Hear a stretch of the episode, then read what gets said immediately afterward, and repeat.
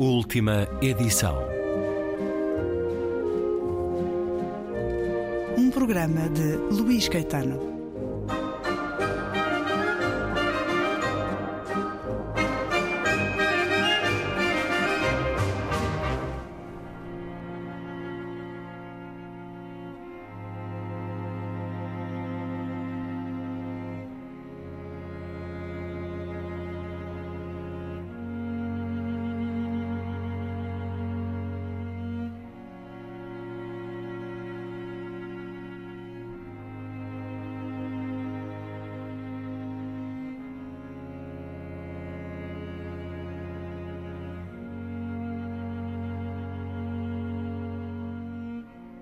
Eu inspirara o pânico, porque era o que tinha para lhes dar. Antes de existirem, sabia pouco da vida para lá da condição biológica. Queria aquele animal sobre os outros e queria o meu exército. Mas faltou-me ver que havia horror na luta. Dava as minhas ordens na vertical. Dizia que não pouparia Damasco nem Azael, que seria levado como cativo um povo escolhido da Síria. Entregava-lhes a Sina. Em Gaza, um fogo devoraria os alicerces e os habitantes de Azoto seriam destruídos. O caminho era eu, não havia escapatória. Se fugissem pelo mar, o mar fugiria deles. Se me estragassem as expectativas, tombariam pela espada. Se se desviassem do caminho, semeariam sem ceifa. A regra era clara. O justo viveria a partir da fé em mim. Se um Deus os criara, haveria um Pai para todos. Quando tombavam, deixava-lhes a saída Volta a mim e eu hei de resgatar-te. Mas o mundo não foi o que quis dele. Vim e não havia ninguém. Chamei e ninguém me ouviu. Pela minha ameaça, desolei o mar. Os meus escravos comeriam, os outros teriam fome. Os meus escravos beberiam, os outros teriam sede. Só a minha mão teria força para salvar. Criei-os com impulsos uns para os outros, gâmetas que fossem perpetuar as minhas mãos mas mostrei-lhes de tal forma a minha fúria e o meu poder que o temor perante mim ganhou a tudo. Quando os vi a cru, não eram homens, mas cordeiros. Não olhavam para o lado e havia até países esgotados pela fome. Restava-me então ser mais esperto do que fora, criar um plano mais sério que aprimorasse e perpetuasse a espécie. Se o sangue valia tudo, ao sangue voltaria. Se da carne partiam, carne seriam e mais nada. O medo enegrecia tudo. Quis procurar a beleza. Estava irritado com eles, mas mais frustrado com a hipótese mal concluída, com o confronto das minhas falhas de enrascado. Durante muito tempo não soube se o ónus estava na criação ou no Criador. Percebia que alguma coisa faltava, mas não podia apontar o dedo ao quê. Podia olhar para tudo e não restava nada por fazer. Os planetas moviam-se em simbiose. O sol dava-lhes calor e luz, permitia que as plantas crescessem e os bichos se alimentassem e os humanos se alimentassem deles. As famílias cresciam, movidas pelo impulso que lhes dei e o afeto que inventaram. Os clãs guerreavam-se uns com os outros. Cada um protegia a sua casa. E eu até podia ter grandes considerações sobre a vida enquanto criador e parte dela, mas reduzida à sua essência, era uma coisa simples: carbono, Hidrogênio, oxigênio, azoto, um pouco de cálcio, um nada de enxofre. Eu fizera átomos e moléculas, dinossauros, saurópodes e traças, mas o mundo só estaria agregado se a maior lei fosse a família. Filos à minha imagem, mas eles faziam coisas que eu não podia fazer porque não me cabia sentir a dor de um homem. Rastejantes, incapazes de um alto voo, amavam sem noção das fronteiras e julgavam-se com asas.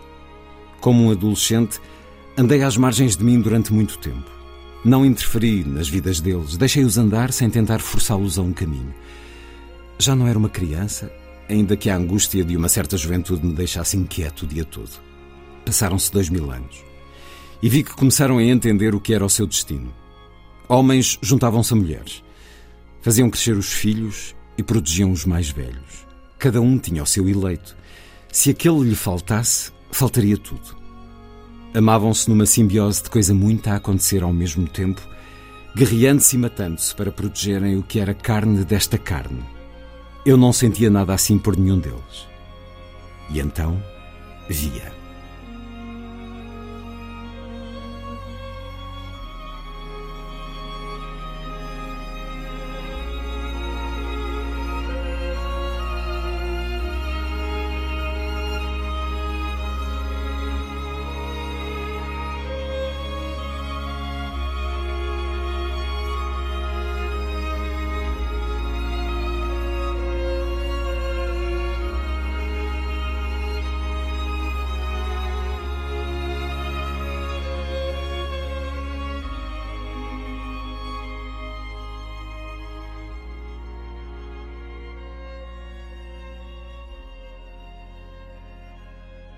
Um capítulo do livro Palavra do Senhor, romance de Ana Bárbara Pedrosa.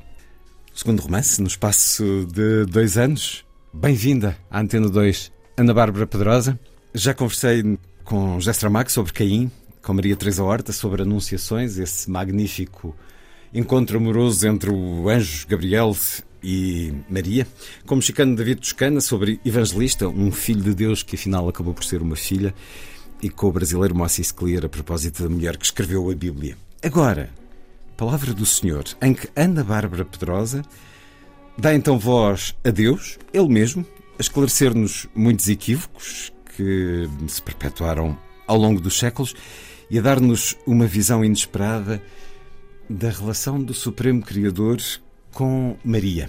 É mais ou menos no ponto em que ficámos neste certo que li. O seu Deus é mais humano do que a imagem que fomos recebendo ao longo dos séculos, Ana Bárbara Pedrosa. Boa noite, Luís. Obrigada pelo convite e obrigada também pela leitura extraordinária. Eu, enquanto escrevi o livro e o lendo em voz alta várias hum. vezes, este Deus, sim, será mais humano porque esse era também o, era o fio condutor que eu queria para o romance. Eu queria partir daquela ideia de que o homem era feito à imagem de Deus e queria usar um movimento contrário fazer um Deus que se humanizasse com a proximidade aos homens, com a predilecção que tinha por eles e que essa tendência servisse até para explicar a afinidade entre Deus e esta espécie em particular que ele tinha criado. Portanto, o seu Deus cresce e amadurece. Nós temos esta indicação bíblica de que Deus criou o homem à sua imagem e por isso a arte deu muitas vezes como um homem, uma figura humana com barbas. Mas este Deus é mesmo alguém com quem nos poderíamos cruzar num dos nossos círculos. Que atributos lhe apodaria a este Deus que criou a Ana Bárbara Pedrosa?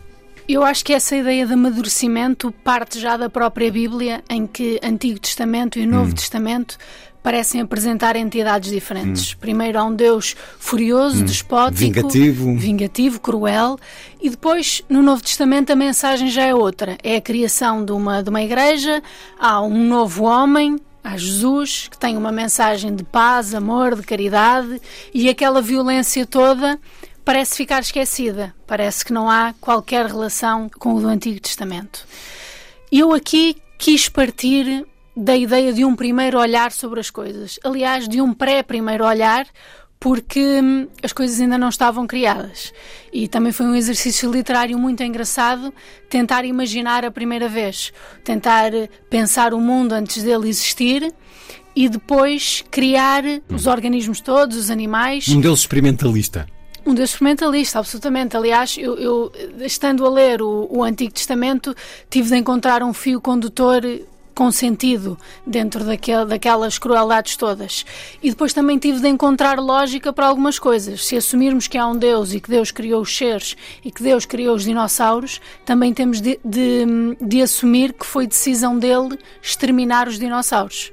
Uh, e, portanto, procurei este fio condutor. Exterminar quase para ver o que é que acontecia. Para ver o que é que acontecia. Se essa aquela bola de fogo, como é que aqueles mastodontes, e descreve aqui com é muita força. Por exemplo, o ato de um destes dinossauros se levantar, as 70 mil toneladas que seriam, algo assim.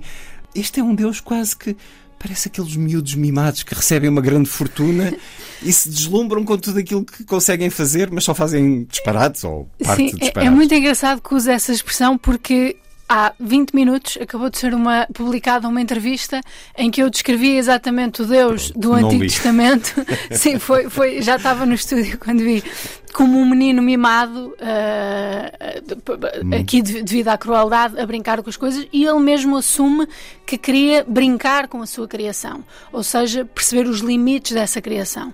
Claro que no início é uma coisa muito física, física no sentido de pôr o planeta a funcionar, depois ver como é que as cadeias alimentares funcionam, uh, as entidades biológicas, e depois a criação de um ser humano que vai muito para além disso, e portanto já passa a haver uma questão moral e ele passa a explorar os limites da moral dentro dessa criação que ele tinha feito, mas com livre-arbítrio, ou seja, ele criou uma série de características, mas, mas deu-lhes capacidade de, de pensar e de ver até onde é que podiam ir com isso e, e de ver que escolhas é que fariam com essa capacidade. Supremo atributo humano deste seu Deus, o desejo de amar e ser amado? Sim, a partir do momento em que uh, se aproxima tanto dos humanos, segue-os, escolhe-os, é, é, o, é, é o, o, o, ser que são, são os seres que, que representam Deus na Terra, porque à partida são os que são feitos à imagem deles, e ele, ao ver essa parecença que ele criou, começa a ver as diferenças. E sendo omnipotente, também não é de forma absoluta não pode morrer, por exemplo. Portanto, tem capacidade para tudo, mas com alguns limites.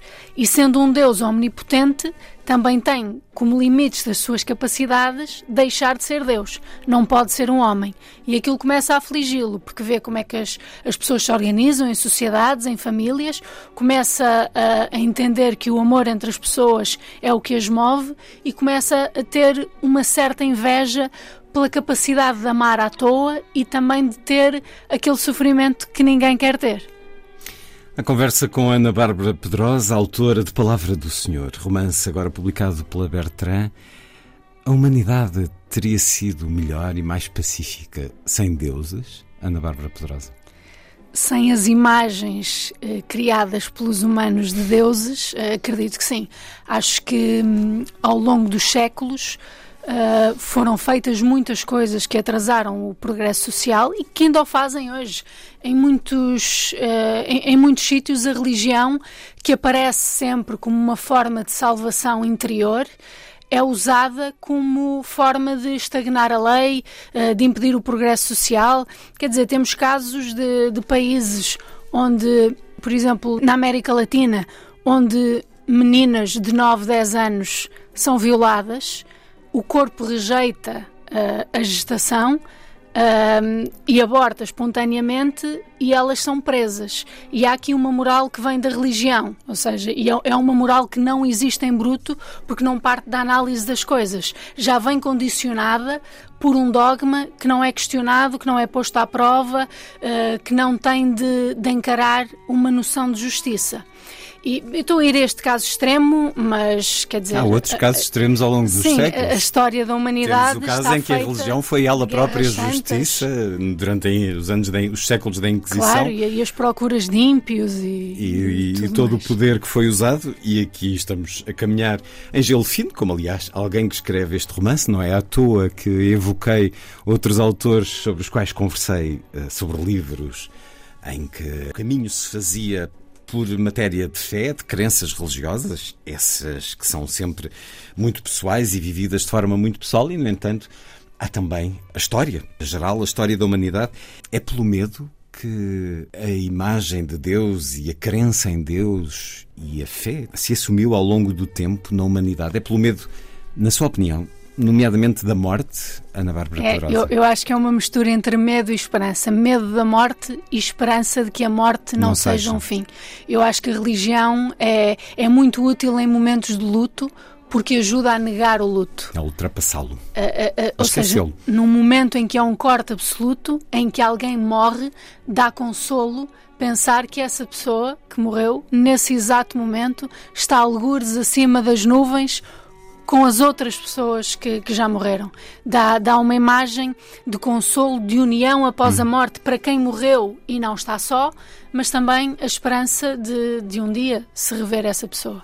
Isto no caso específico desta religião que, que acredita na, na vida após a morte. Já aqui nos disse que leu para este livro, obviamente que tinha que ter feito um trabalho de maior ou menor exegese sobre a Bíblia, mas antes de se dedicar a este romance, era uma leitora da Bíblia? Já tinha lido a Bíblia. Eu fui criada como católica, andei nove anos na catequese, uh, tornei-me ateia já na catequese, portanto, eu nos últimos anos já o era, e, e até de forma militante, e quando comecei a, a, perceber esse desfazamento dentro da catequese, ou seja, de que eu não aceitava os dogmas, de que as coisas não poderiam ser bem assim, comecei a ler sobre isso. E, e, e lia sobre as personagens bíblicas uh, e, e, portanto, já fiz uma série de, de, leituras na infância sobre a figura de Caim também, que era, era é, acho que é das personagens mais interessantes da Bíblia, mas nunca tive propriamente um interesse escondido em escrever sobre esse assunto. E voltei a essas leituras agora só para escrever o Palavra do Senhor. A Bíblia é um singular romance para si? É uma obra literária milenar? não é literária porque não tem o mesmo objetivo que, que uma obra literária. Eu acho que, que, que, o objetivo dos textos é aquilo que os define. O que é que queremos do leitor em relação a isso? Eu, eu, eu, quando escrevo um romance, o que quero é que o leitor suspenda a crença no real e finja que o que lá está é verdade. Um texto religioso não quer que as pessoas finjam que o que lá está é verdade quer que as pessoas acreditem no que lá está de uma ponta à outra. Uh, portanto, quer dizer, tendo elementos de ficção no sentido de, de, de, que esses elementos não correspondem à verdade, isso é evidente que sim. E, e, o que estou a dizer neste momento não é por ser ateu ou por ser crente, é porque realmente não é possível que tudo o que está na Bíblia seja verdade, até porque há coisas que se contradizem, nomeadamente nos, nos, nos Evangelhos em que são apresentadas quatro versões diferentes. É o que dá a ser uma história. obra coletiva e com pré-seleção dos textos que a integram. Ana Bárbara Pedrosa, autora de Palavra do Senhor, a edição Bertrand, um romance sobre o qual vamos continuar a conversa no próximo programa da última edição.